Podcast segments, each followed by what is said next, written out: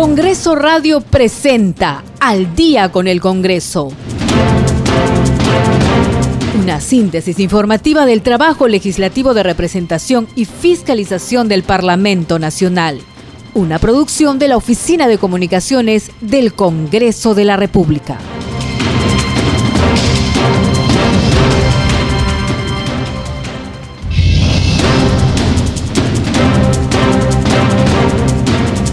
Buenas noches, bienvenidos. Esto es Al día con el Congreso, edición de hoy 2 de marzo del 2022.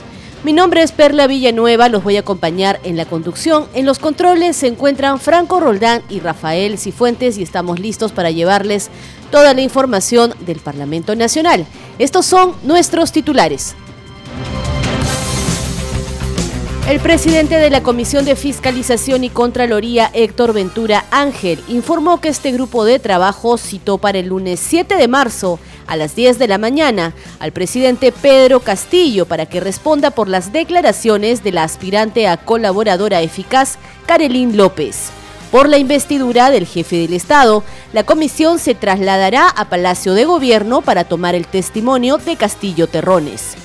El congresista Héctor Ventura destacó que el presidente de la República incurre en contradicción cuando pide que las investigaciones por este caso sean públicas, pues en Ministerio Público se han suspendido las indagaciones. Enfatizó que el Congreso es el mejor escenario para que deslinde presuntos actos de corrupción que empañan su gobierno. La congresista Flor Pablo del Partido Morado invocó al gobierno a trabajar en la mejora de la infraestructura de los centros educativos de todo el país, también sostuvo que sería importante sumar en esta tarea al sector privado, quizás implementando el mecanismo de obras por impuestos.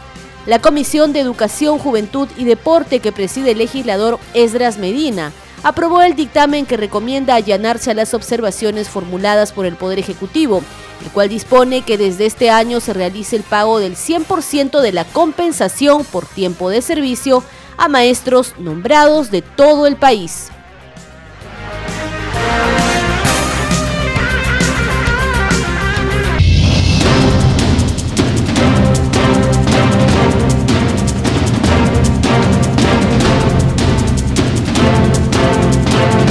Esto es al día con el Congreso. Vamos con el desarrollo de las noticias de la presente jornada informativa. El presidente de la Comisión de Fiscalización y Contraloría, Héctor Ventura Ángel, informó que la Comisión de Fiscalización citó para el lunes 7 de marzo a las 10 de la mañana al presidente Pedro Castillo para que responda por las declaraciones del aspirante a colaborador eficaz Karelín López. Por la investidura del jefe del Estado, la comisión se trasladará a Palacio de Gobierno para tomar el testimonio de Castillo Terrones. Está siendo notificado el presidente de la República para las 10 de la mañana a efectos de que pueda declarar ante la Comisión de Fiscalización.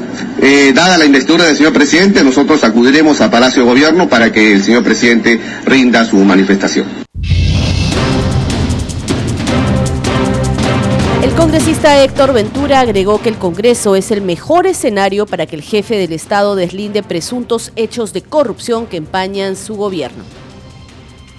Pero acá hay una contradicción del señor presidente, porque eh, él entendemos que el Ministerio Público eh, se han suspendido las investigaciones. Este, el Congreso, es el mejor escenario para que el presidente deslinde hechos, eh, actos, presuntos actos de corrupción que lamentablemente empañan su gobierno.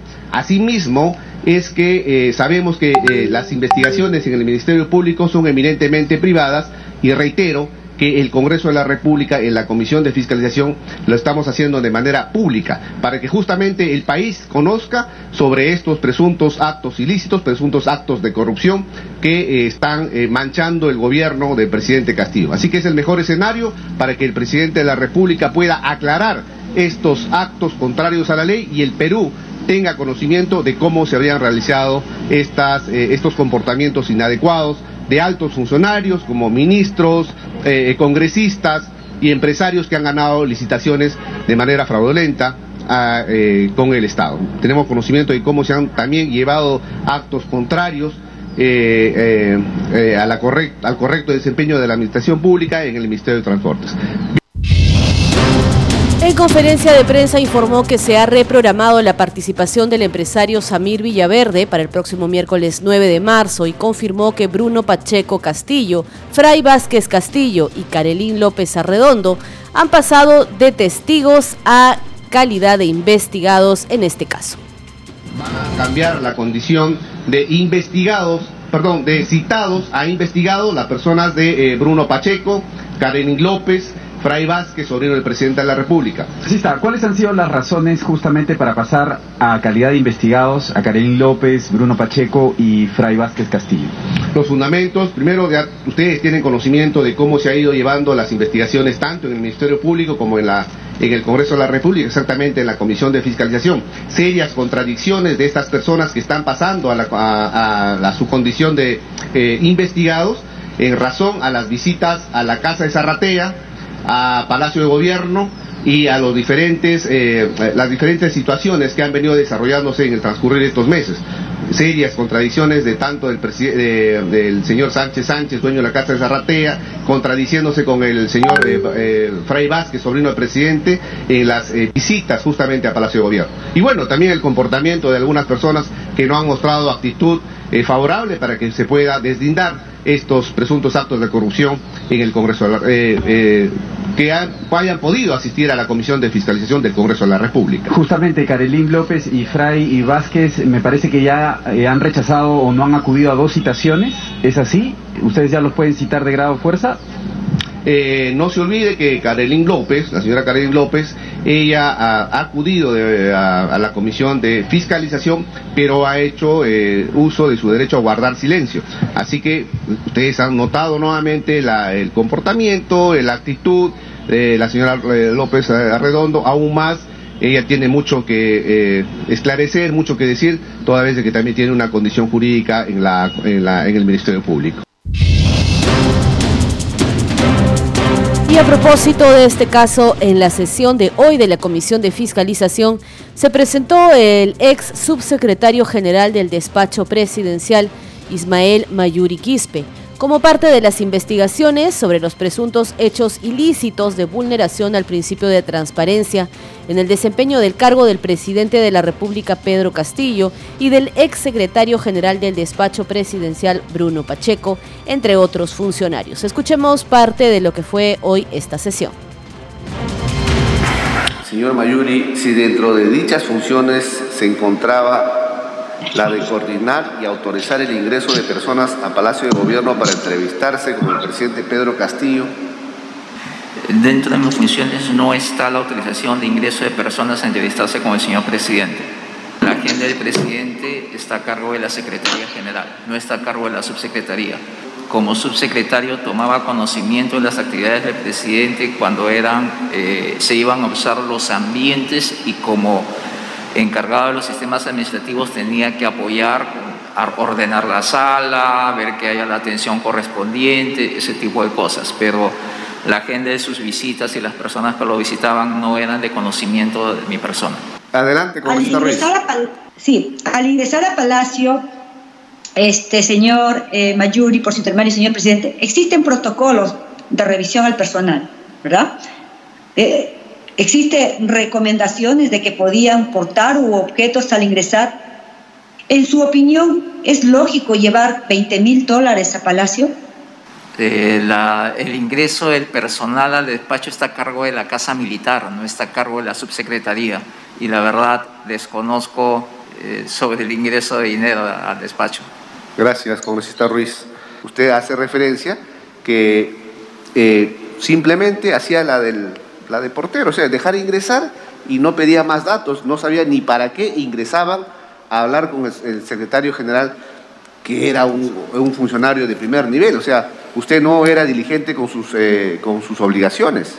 Señor, eh, en el caso, como le repito, el señor Pacheco me solicitaba que haga ingresar a las personas porque él no estaba en ese momento con el estaba acompañando al señor presidente y que por favor las haga ingresar a fin de que los espere para sus reuniones.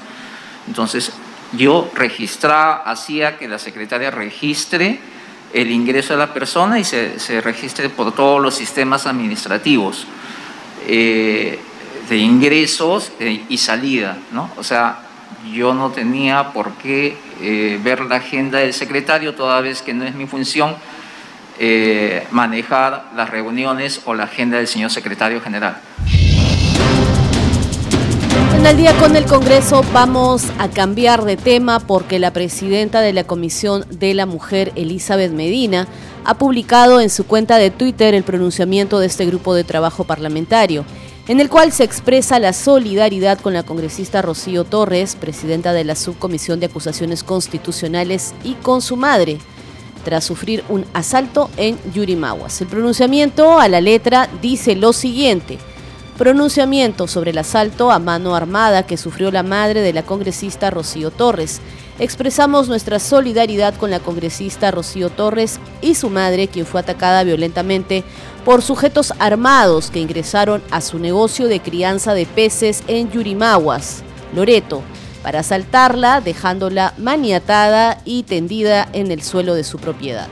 Nuestra comisión condena todo acto de violencia delincuencial que atente contra la ciudadanía, en especial de la mujer y sectores vulnerables, por lo que exhortamos a la Policía Nacional del Perú a cumplir diligentemente con su trabajo de ubicar a los responsables de estos actos delictivos que involucran también el perjuicio o agravio a la ex parlamentaria Neri Salinas.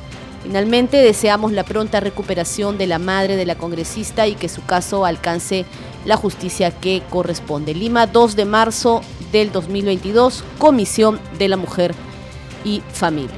Usted está escuchando al día con el Congreso a través de la señal de Radio Nacional. Seguimos con más información, esta vez de la Comisión de Economía, en donde se sustentó el proyecto de ley 131 que establece que proveedores de bienes y servicios en el extranjero con subsidiarias o filiales en el territorio nacional estén obligados a fijar su domicilio fiscal en el Perú. La sustentación estuvo a cargo del autor de esta iniciativa legislativa, Juan Carlos Moricelis. Escuchemos. El domicilio fiscal es de vital importancia para que la Administración Tributaria pueda practicar debidamente cualquier notificación de requerimiento y establezca comunicación con la persona natural o jurídica que desarrolla actividades empresariales en el país a efectos de que tome oportunamente conocimiento de sus obligaciones y no quede en ningún momento en estado de indefensión y tiene relevancia para estabilidad fiscal y la realización de la de comprobación y fiscalización tributaria in situ en caso de ser necesaria. La iniciativa de ley tiene como finalidad principal de que todas las empresas proveedoras de productos y servicios paguen los impuestos al Perú y fijen su domicilio fiscal en el Perú, dado que algunas empresas han venido operando sin pagar los impuestos en el Perú con los denominados contratos offshore registrados en un país en el que no lleva ni desarrolla ninguna actividad empresarial que radica por lo general en paraísos fiscales.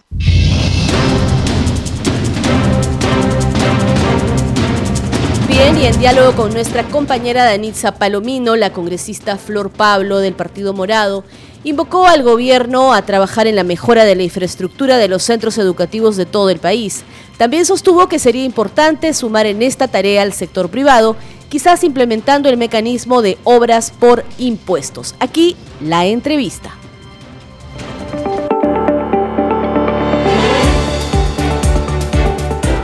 Esta es la entrevista. Estamos en comunicación con la congresista Flor Pablo del Partido Morado y representante por Lima. Congresista, bienvenida a Congreso Radio. Eh, buenas tardes, muchas gracias por la entrevista. Sí, congresista, entendemos que usted se encuentra recorriendo colegios con miras al retorno a clases en los colegios estatales. Sí, estoy hoy día visitando colegios que tienen serios problemas de infraestructura y que nos comunicaron que en algunos casos pues en riesgo el inicio del año escolar estoy yendo ya rumbo al tercer colegio, eh, estaba en la mañana más temprano en Buenos Aires de Villa, que es un colegio de inicial, ahorita también el colegio Mis Capullitos, que es, son colegios todos de inicial acá en Chorrillos. Y también en la visita eh, de fiscalización nos acompaña la Contraloría, personal de Proniet y de la propia UGEL, porque la idea pues es encontrar soluciones a esta situación tan complicada que es la infraestructura en nuestro país y en Lima metropolitana. Y lo que evidenciamos es lamentablemente que no hay pues un fondo de contingencia para situaciones eh, tan urgentes como es demoliciones, eh, aulas prefabricadas, toldos y, creo que eso es lo que va saliendo como conclusión, ¿no? que esta declaración de emergencia de la educación debiera venir acompañada de algunos mecanismos que permita al propio ministerio, a la UGEL, a la dirección regional, poder responder a esas necesidades. ¿no? Ahorita hemos estado en los colegios y claro, se toma nota de la necesidad, pero las soluciones en el corto plazo eh, no, no, no, no las encuentra el propio sector, ¿no? Y creo que ahí necesitamos eh, eh, que el ministro de Educación, el ministro de Economía y el gabinete tome nota de ello y, y plantee estrategias y un fondo, sugeriría un fondo de contingencia para atender estas situaciones urgentes. Congresista, pero ya eh, las clases inician en unas semanas. ¿Significa que los niños van a llegar a esos colegios en esos días? Aquí hay que reconocer, mira, el esfuerzo de los directores. Por ejemplo, en el caso del colegio en el que estoy, la directora ha gestionado eh, que en tanto su colegio es inhabitable, eh, su colegio se va, se va a trasladar a tres colegios distintos, mira, y van a desplazar a los estudiantes a aulas de otros colegios. Esa es una medida pues excepcional, extraordinaria, eh, y que muestra la disposición también de la directora, del personal docente, de, tener esas estrategias como solución, pero no puede ser esa la solución permanente, ¿no? Por ejemplo, este colegio que necesita urgente demolición de sus aulas, tienen un patio y un toldo en muy buen estado ellos, por ejemplo, demolición de sus aulas y poner aulas prefabricadas para que se puedan quedar todavía en su escuela y poder, por supuesto, en los años siguientes tener una nueva infraestructura. Entonces, ese tipo de acciones, y también creo que aquí no solamente mirar al Estado, sino que el propio gobierno tienda puentes con el sector privado. Creo que en este momento necesitamos, por ejemplo, activar mecanismos como obras por impuesto, ¿no? Mecanismos donde las, las, las empresas puedan ayudar con los módulos eh, prefabricados y a, y a, cambio de ello, por supuesto, darle los, los certificados de donación. Y que... Sí, congresista, se ha dicho que en, el, en la región el Perú es el que ha tenido a los estudiantes alejados de los colegios por más tiempo. ¿Usted recomendaría que regresen y ya sobre la marcha se llegan a estos acuerdos, por ejemplo, con las empresas privadas? Por supuesto, yo pondría como ejemplo este caso de este colegio que acabo de salir. La directora sabe que en su colegio no pueden haber clases, pero no se ha quedado ahí. Ha buscado reubicar temporalmente a sus, a sus niños a tres colegios distintos que sí tienen condiciones. Es el ejemplo que hay que seguir. O sea, las adversidades están.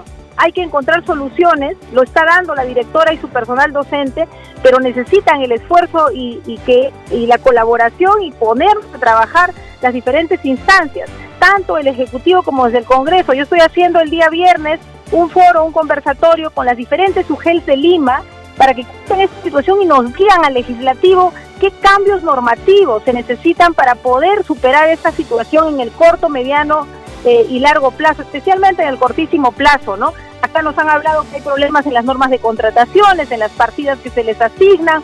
Bueno, tenemos que encontrar soluciones ejecutivo y legislativo para asegurar algo tan valioso que es para una sociedad, que es la educación de sus niños, de sus adolescentes, la educación de su gente. Sí, congresista, usted eh, es representante por Lima y entiendo que esta actividad tiene que ver con las UGELES de Lima, pero también ha sido ministra de Educación. ¿Cuál es su visión respecto al interior del país? Por ejemplo, aquí conversando con sus colegas nos decían que en Huancavelica, que es una zona netamente rural, el tema de la educación virtual no ha funcionado y por lo tanto va a ser 100% presencial. Y en Arequipa nos comentaban que en algunas zonas se iban a hacer clases al aire libre porque los colegios no estaban preparados. ¿Cuál es la visión de usted en torno al retorno de clases a nivel nacional? el tema de la infraestructura es un tema absolutamente crítico. Hay una declaratoria de emergencia de la educación. Hay un decreto supremo que sacó el, el Ejecutivo. Pero lo que no se ve es, habiendo esa declaratoria de emergencia, cuáles son esas medidas pues para atender esa emergencia. Y un elemento clave de la emergencia es el tema de la infraestructura de las condiciones. Tenemos que pensar ahí en dos planos. Un plano es lo concreto, cómo atendemos inmediatamente con demoliciones, con aulas prefabricadas, con toldos, ¿no? Como tú bien señalas, que es una alternativa también en Lima, lamentablemente, y en ciudades de costa, el tema de, y, y de cierre, en realidad se necesitan los toldos en los patios para que esos patios se vuelvan espacios de aprendizaje, espacios de juego, y ahí hay una necesidad que atender en el cortísimo plazo. Creo que hay que pensar nuevas estrategias. La forma como venimos afrontando la infraestructura en el país no la hemos terminado de resolver. Sabemos la brecha, más de 100 mil millones, pero esa brecha se va incrementando porque las aulas y los colegios se van deteriorando. el tema de infraestructura es un problema nacional, no es un problema solamente de Lima. Yo de hecho estoy haciendo la supervisión eh, aquí en Lima porque soy representante de Lima, pero no estoy ajena al, al, problema en general educativo en el país. Y efectivamente estamos haciendo este conversatorio con los eh, directores de UGEL de Lima. y invitaría a mis colegas de otras regiones que hagan lo mismo. Y, la idea es, yo estoy invitando a otros representantes, otros colegas, representantes por Lima, porque este tiene que ser un esfuerzo multipartidario. Nosotros también hemos, eh, hemos sacado como Congreso una ley declarativa señalando esta emergencia de la educación tiene que, tiene que verse en hechos, ¿no? Y los colegios tienen que sentir que esa emergencia que ha declarado el Ejecutivo, así como el Legislativo, se concreta en programas, en nuevos presupuestos, en nuevas estrategias, por ejemplo, de colaboración con el sector privado, que es urgente hacerlo para poder avanzar. Y creo que la necesidad de infraestructura en nuestro país es un punto que nos une a los congresistas. Yo creo que ese va a ser eh, una posibilidad también de articular esfuerzos a nivel de las diferentes bancadas y con la mesa directiva para ver las soluciones que en el corto plazo tenemos que atender. Bien, congresista, muchísimas gracias por atender la llamada. ¿Algo que usted desea agregar? Solamente animar a, a todos los profesores, directores, a los padres de familia a no eh, desanimarnos. Sabemos que el tema de la infraestructura es muy duro, es muy duro, muy difícil, pero tenemos que encontrar soluciones. Creo que son tiempos de unirnos, son tiempos donde los padres de familia cumplen un rol fundamental. También eh, siempre se ha dicho y hay que, seguir insistiendo que la educación es gratuita, no porque no se pague, un alumno no puede estudiar en nuestros colegios públicos, pero sí necesitamos del apoyo de los padres de familia a través de sus cuotas en la PAFA, que se manejen con toda transparencia, que puedan colaborar con la educación de sus hijos y también romper un poquito esa inercia que hay en el Estado. Nueva infraestructura no va a venir en un cortísimo plazo, pero sí pueden venir otras soluciones inmediatas y para eso necesitamos que el eh, gobierno se ponga a trabajar inmediatamente y también desde el legislativo dar las facilidades para que ello ocurra y que el 28 de marzo todas nuestras escuelas del país puedan estar retornando a las clases presenciales tan importantes, porque la virtualidad de alguna manera ha salvado, pero no ha resuelto los problemas de aprendizaje. Al contrario, los más pobres, los niños, los adolescentes las zonas más empobrecidas de nuestro país son los que se van quedando atrás y la presencialidad es la forma de nivelar esos aprendizajes, es la forma de poder asegurar el derecho a la educación de todos. Yo le agradezco muchísimo la entrevista.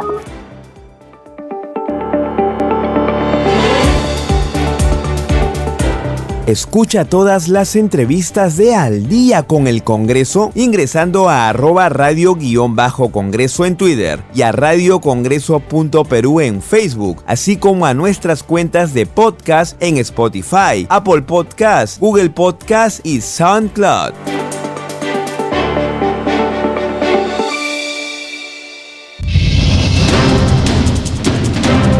En Al día con el Congreso contándoles sobre la labor parlamentaria y sobre la jornada en el Parlamento Nacional del día de hoy. El congresista Alejandro Aguinaga sustentó en la Comisión de Justicia y Derechos Humanos su proyecto de ley número 1120, el cual propone garantizar la aplicación de la tenencia compartida, modificando el Código de los Niños y los Adolescentes. Escuchemos de qué se trata. Y esta situación que causa un tremendo daño psicológico, moral, físico en los niños, muchas veces pasa desapercibido para los padres.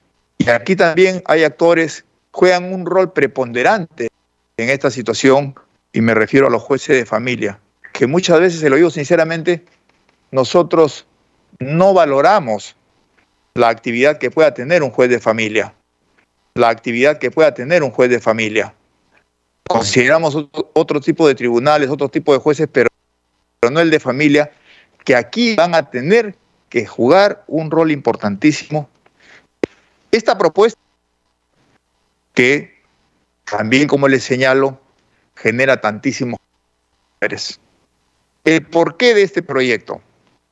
Esta propuesta es resultado de las denuncias formuladas por la Asociación Tenencia Compartida Perú que representa a miles de padres y madres separados que sufren, al igual que sus menores hijos, una serie de obstáculos para, para vincularse de la mejor manera con ambos progenitores. A esta hora de la noche es momento de hacer una breve pausa, pero ya regresamos con más noticias del Congreso de la República. Regresamos en breve.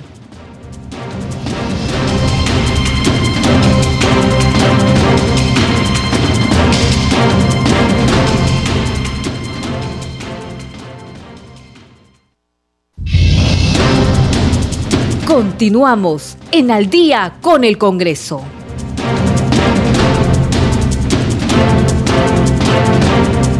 Estamos de regreso en Al día con el Congreso. Vamos a repasar juntos una vez más nuestros titulares en esta segunda media hora informativa. El presidente de la Comisión de Fiscalización y Contraloría, Héctor Ventura Ángel, informó que este grupo de trabajo citó para el lunes 7 de marzo a las 10 de la mañana al presidente Pedro Castillo para que responda por las declaraciones de la aspirante a colaboradora eficaz, Karelín López. Por la investidura del jefe del Estado, la comisión se trasladaría a Palacio de Gobierno para tomar el testimonio de Castillo Terrones. El congresista Héctor Ventura destacó que el presidente de la República incurre en contradicción cuando pide que las investigaciones por este caso sean públicas, pues en el Ministerio Público se han suspendido las indagaciones. Enfatizó que el Congreso es el mejor escenario para que deslinde presuntos actos de corrupción que empañan su gobierno. La congresista Flor Pablo del Partido Morado invocó al gobierno a trabajar en la mejora de la infraestructura de los centros educativos de todo el país. También sostuvo que sería importante sumar en esta tarea al sector privado, quizás implementando el mecanismo de obras por impuestos y la Comisión de Educación, Juventud y Deporte que preside el legislador Esdras Medina aprobó el dictamen que recomienda allanarse a las observaciones formuladas por el Poder Ejecutivo, el cual dispone que desde este año se realice el pago del 100% de la compensación por tiempo de servicio CTS a maestros nombrados de todo el país.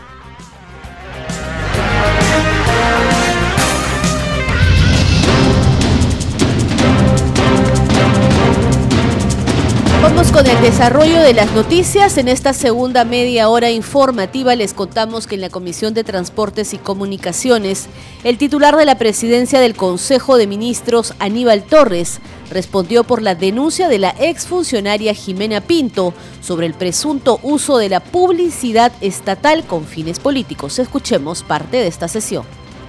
El día viernes 18, la secretaria de Comunicaciones se presenta, se presenta en mi oficina me manifiesta, ¿no? Entre otras cosas, que hay que contratar la publicidad con el diario El Comercio, no me ha dicho Grupo El Comercio, no, Diario El Comercio y Canal 4.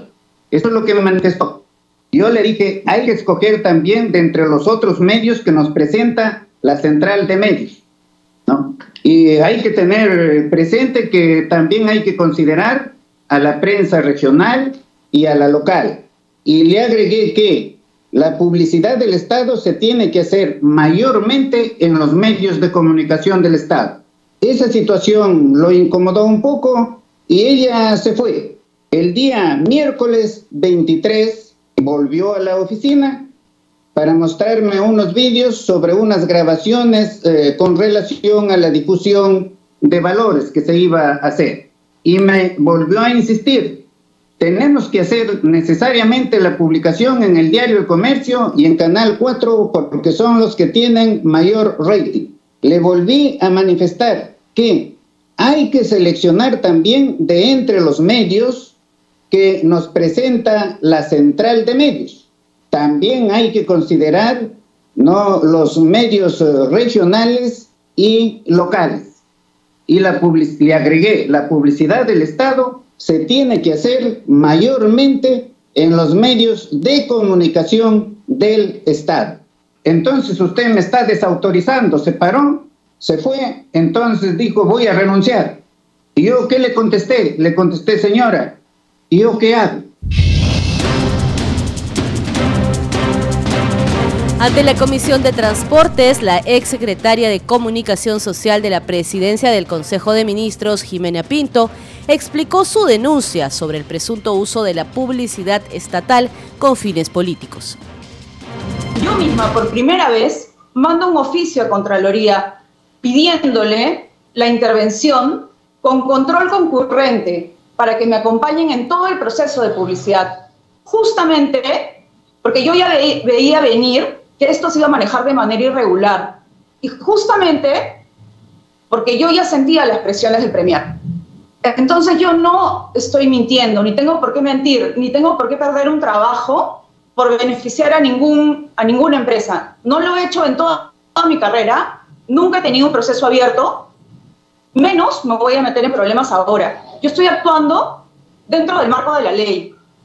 Y lo que a mí me preocupa, y por eso es que salí a denunciar este hecho y lo hice público, es que el segundo funcionario más importante del Estado pueda estar instigando, pueda estar detrás de una funcionaria de confianza, empujándole a romper la ley, con, desconociendo el marco técnico, porque ahora ya lo conoce, ahora ya se preocupó de leerlo, este, sin importarle que yo podía meterme en problemas, sin importarle que la ciudadanía se iba a quedar sin el mensaje, que los padres de familia, los niños, se iban a quedar sin el mensaje y rompiendo finalmente las normas. Eso a mí personalmente me parece muy preocupante porque primero juega con los recursos públicos porque no este, se incumple con la finalidad.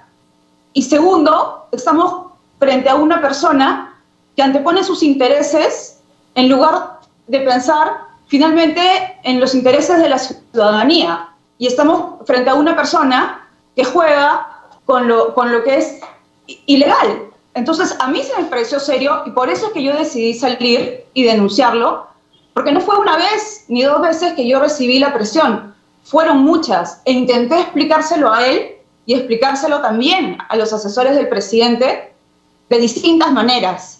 E incluso tengo conversaciones con mi, con mi propia gente, que yo también se las puedo pasar, en donde yo pido reiteradas veces que por favor me expliquen qué pasaría si yo saco a una cadena grande de esta posible repartición que iba a ser la central de medios, porque efectivamente la central es quien te va a decir a ti cuál es la repartición, pero es obvio que la central, si el mayor desconocimiento del inicio del año escolar está en Lima, la central no me va a decir desaparece a esta cadena de televisión, porque sería ilógico, o sea, es algo que es evidente que sabemos que va a pasar, no es como lo pinta el Premier, que yo seguramente ya sabía, o sea, yo tengo demasiada experiencia como para, primero, proponerle hacer un monopolio, destinar 5 millones al comercio. Soy ilusa para pensar que Contraloría no me va a caer. Él dijo cero a este grupo. Son unos vendidos, nos atacan, no merecen recibir nada, lo que fuese. Yo, como persona técnica, no tengo nada que ver con eso, señor presidente. Yo me preocupo porque el mensaje llegue a la gente por vender un servicio del Estado a la gente. Me pregunto, ¿qué hubiese pasado si se tratase de una campaña con respecto a un nuevo virus, a una nueva pandemia, con un premier que me diga, esto no sale en tales o tales canales de televisión? Vamos ahora con información de la Comisión de Educación, Juventud y Deporte que preside el legislador Esdras Medina. Este grupo de trabajo parlamentario aprobó el dictamen que recomienda allanarse a las observaciones formuladas por el Poder Ejecutivo, el cual dispone que desde este año se realice el pago del 100% de la compensación por tiempo de servicio CTS a maestros nombrados de todo el país. Congresista Picón quedó. Congresista Quiabra León. A favor. Congresista González Delgado. A favor. Congresista Geriore. A favor. Congresista Elías Ábalos. A pesar que no tenemos iniciativa de gasto, por los maestros, a favor. La presidencia. A favor. Bien, fue aprobado por la mayoría de los presentes por 13 votos a favor. Mi voto, señor secretario. Ah, no me Flavio Cruz. Ya. Cruz Mamani a favor. 14 votos a favor, uno en contra y una abstención. Ha sido aprobado por mayoría el dictamen de allanamiento. A favor. Por favor, creo que no escucharon mi voto. Disculpe, señor presidente. Cerrón Rojas a favor. ¿Quién? Ya está, ya está considerado Cerrón Rojas. Congresista, ya está considerado. Muchas gracias. Listo. Bien, ha sido aprobado el dictamen de allanamiento a propuesta del congresista Alex Paredes por mayoría. Muchas gracias. Pasamos al segundo punto. Se trata del dictamen que reúne los proyectos de ley 129, 337, 429, 432 y otros que propone la ley que revaloriza la carrera docente, para lo cual se modifica el artículo 63 de la ley 29.944, ley de la reforma magisterial. La propuesta de allanamiento fue sustentada por el legislador Alex Paredes González. Artículo 63. Compensación por tiempo de servicios. El profesor recibe una compensación por tiempo de servicios CTS, la que se otorga al momento de su cese a razón del 100% de su remuneración íntegra mensual RIN, por año o fracción mayor a seis meses de servicios oficiales. Y aquí cuando se refiere a servicios oficiales tenemos que reconocer que los docentes también hemos hecho servicios oficiales en condición de contratados y esos servicios oficiales también son reconocidos mediante resolución y esos servicios oficiales son parte del total de servicios que uno labora al servicio del Estado y que están acreditados en resoluciones que forman parte de nuestra carpeta escalafonaria. De manera excepcional, los profesores que cesen en el año fiscal 2022 recibirán este beneficio en el siguiente orden. Un 50% en el 2022, un 20% en el 2023 y el 30% en el 2024. En el caso de los profesores que cesen en el año fiscal 2023, se efectuará de la siguiente manera. 70% en el año fiscal 2023 y el 30% restante en el 2024. A esta hora tenemos información de nuestra compañera Elsa Iturriaga que nos trae información sobre la Comisión de Comercio Exterior. Adelante, Elsa. Gracias por el pase. Efectivamente, se llevó a cabo la sesión de la Comisión de Comercio Exterior y Turismo, que con el fin de reducir la pobreza y reactivar la economía social, formalizando y reconociendo a las comunidades rurales, estableciendo mecanismos para fomentar dicho sector, el congresista Germán Tacuri sustentó el proyecto de ley de su autoría sobre turismo rural comunitario. Indicó que el desarrollo del turismo rural con el protagonismo de las comunidades fomentará la identidad local de cada región, así como el intercambio intercultural con los visitantes nacionales y extranjeros. Añadió que se fomentará el respeto por el patrimonio natural y sociocultural de las regiones y se elevará los estándares de calidad en la prestación de los servicios turísticos. Previamente, el congresista Luis Ángel Aragón sustentó su proyecto de modificación de la ley del boleto turístico para dar viabilidad a su aplicación y establecer las condiciones que permitan la creación de boletos turísticos en los distintos departamentos del país, la distribución de los ingresos a las zonas, monumentos arqueológicos, museos y lugares históricos, integrantes del patrimonio cultural de la nación, de propiedad pública y administrados por el Ministerio de Cultura, de manera que se promueva la conservación y acondicionamiento turístico de los mismos dijo que ya no quieren más centralismo. Al respecto, Jean-Paul Benavente García, presidente de la Asamblea Nacional de los Gobiernos Regionales, reconoció que se requiere captar fondos del boleto turístico para preservar los bienes turísticos y patrimoniales a fin de mantener el ornato de la ciudad, fomentar la educación, cultura y deporte, para preparar a la población a recibir adecuadamente a los turistas. Pidió incorporar el patrimonio natural en el boleto turístico para ampliar su función y atraer más turismo e involucrar al Ministerio del Ambiente. José Antonio Espinosa Huerta, director general de Políticas de Desarrollo Turístico del MINCETUR, coincidió con su propuesta. Informó Elsa Iturriaga para Congreso Radio, un Congreso para todos. Agradecemos a nuestra compañera Elsa Iturriaga por esa información y nos vamos ahora con noticias de la Comisión de Salud y Población que preside el legislador Hitler Saavedra, en donde se aprobó por unanimidad el proyecto que autoriza el nombramiento y o contratación a un plazo indeterminado de los trabajadores asistenciales contratados bajo la modalidad de suplencia durante el estado de emergencia sanitaria por COVID-19. El proyecto de ley alcanza a los profesionales de la salud, a técnicos y auxiliares asistenciales de la salud que se encuentren contratados, como ya lo hemos dicho, bajo la modalidad de suplencia durante el estado de emergencia sanitaria por la pandemia de la COVID-19. Vamos Vamos ahora con información a cargo de nuestro compañero Josman Valverde. Él ha seguido hoy la sesión del grupo de trabajo de seguimiento al plan especial multisectorial para la intervención integral a favor de la población expuesta a metales pesados, metaloides y otras sustancias químicas tóxicas en el país. Adelante, Josman, escuchamos tu reporte. Eh, la coordinadora del grupo de trabajo sobre seguimiento a población expuesta a metales pesados, Francis Paredes, expresó su preocupación porque en la actualidad no existe un listado de afectados de metales pesados ni un sistema nacional de información de la vigilancia sanitaria del agua de consumo humano. Al respecto, el asesor del MINSA, Fernando Osores, informó que en la actualidad se viene trabajando en el proceso de la elaboración de la reglamentación que permita tener un sistema de listado por regiones de las poblaciones afectadas. Detalló que durante el año 2021 fueron atendidos 11.929 niños y gestantes expuestos a metales pesados. 2.190 personas recibieron atención integral especializada en las regiones de Cusco, Loreto, Amazonas y Tumbes, y un programa de capacitación continúa el abordaje integral a personas expuestas a metales pesados y otras sustancias químicas al personal de salud a nivel nacional.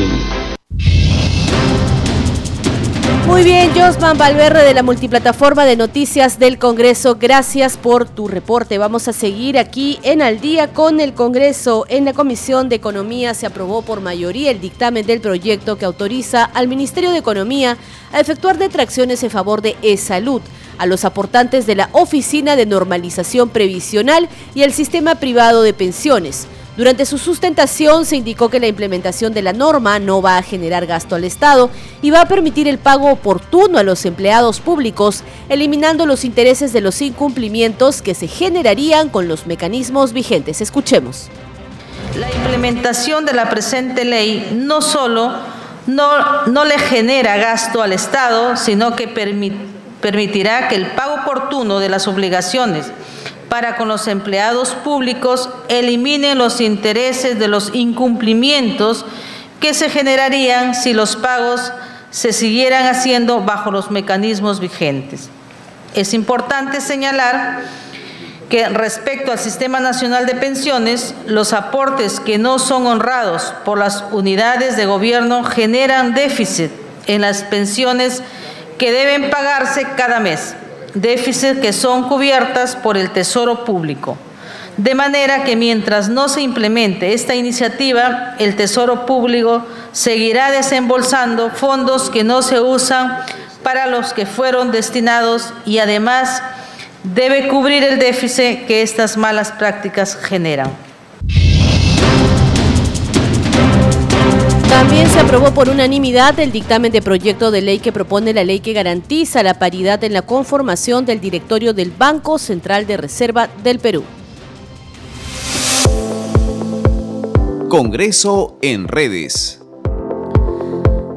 A esta hora de la noche nos enlazamos con nuestro compañero José Trujillo Ripamonti, que nos trae las novedades en redes sociales. José, muy buenas noches, te escuchamos. Buenas noches, Perla. Iniciamos el recorrido por las principales publicaciones en las redes sociales de los congresistas durante la presente jornada. Y comenzamos con la cuenta del Congreso de la República arroba Congreso Perú, que comparte una nota del portal web del Parlamento que señala hashtag tu Congreso informa. La Comisión de Fiscalización decidió que Karen López, Bruno Pacheco y Fray Vázquez pasen a la condición de investigados en el marco de las indagaciones del hashtag Caso Zarratea. A través de su cuenta en Twitter, la presidenta del Congreso, Mari Carmen Alba Prieto, expresó su solidaridad con la congresista Rocío Torres es lamentable y alarmante lo sucedido con su madre, víctima de secuestro y violencia. Me sumo al reclamo de investigación y severa sanción para los responsables, enfatizó. Al respecto, la presidenta de la Comisión de la Mujer y Familia, Elizabeth Medina, publicó un comunicado de este grupo de trabajo en el que se condenó todo acto de violencia y delincuencial Además, demandó la actuación diligente de la Policía Nacional en la ubicación de los responsables de estos actos delictivos. y la congresista del Partido Morado, Flor Pablo Medina, publicó en Twitter, Acompáñame junto a colegas, exministras y exministros de educación en el conversatorio por una educación inclusiva, equitativa y de calidad. Y se agrega el enlace de Facebook Live de CARE Perú. Por su parte, el parlamentario de la bancada de Renovación Popular, Jorge Montoya, alertó en Twitter, a partir del lunes 7 de marzo, el metropolitano suspenderá sus servicios ante el incumplimiento del reembolso de los costos de obligación del Estado Ejecutivo justo a inicios de la etapa escolar que se reanuda. En otro tuit, agrega, no vaya a ser que ahora también intenten culpar al Congreso por este incumplimiento del Estado Ejecutivo. El Congreso legisla, fiscaliza y realiza control político, no maneja el presupuesto del Estado, concluye en su publicación el congresista Jorge Montoya. Perla, estas son algunas de las publicaciones de los congresistas en redes sociales. Te damos pase a Estudios Centrales para que continúes en Al día con el Congreso por Radio Nacional. Bien, José, muchas gracias por esa información.